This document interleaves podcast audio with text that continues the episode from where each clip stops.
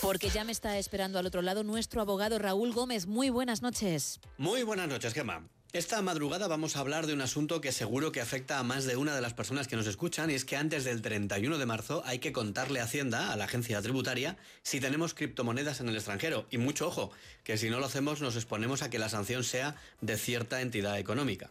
Obviamente esta comunicación no evita que haya que declarar los respectivos rendimientos obtenidos de las criptomonedas tanto en IRPF como en patrimonio. Los contribuyentes afrontan este 2024 por primera vez la presentación de la declaración ante la agencia tributaria de las criptomonedas que tienen en el extranjero si superan los 50.000 euros de valor. Deberán reportar la información antes del 31 de marzo. La falta de presentación de la declaración se va a considerar infracción leve, que estará sancionada con una multa que oscila entre los 20 euros para cada dato o conjunto de datos referidos a una misma persona o entidad no declarados y puede llegar hasta un máximo de 20.000 euros.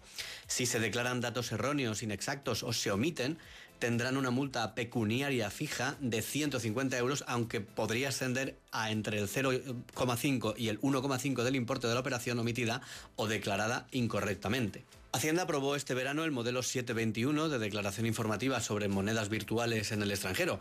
El régimen sancionador para este modelo es el mismo que el del 720, que es la famosa declaración de bienes en el extranjero, es decir, se acoge al régimen general de infracciones y sanciones de la Ley General Tributaria. Toda esta situación se genera por la falta de transparencia que existe en el mundo de las criptomonedas, ya que no siempre se sabe quién está detrás de la inversión y quién se beneficia de ella.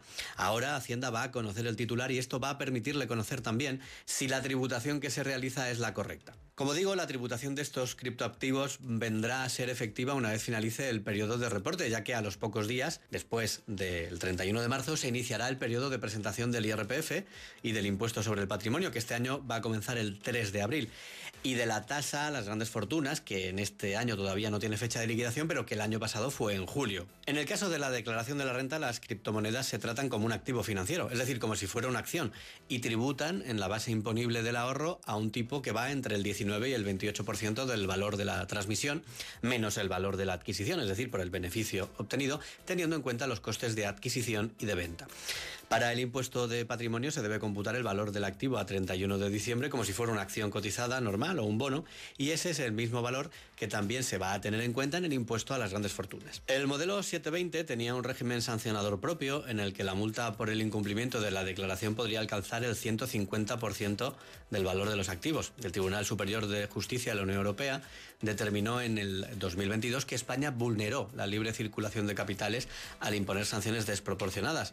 Al amparo de este fallo, la Administración eliminó el régimen sancionador del modelo 720 y lo ligó al de la Ley General Tributaria, que es lo que ocurre en este nuevo modelo del que hablamos, que es el 721.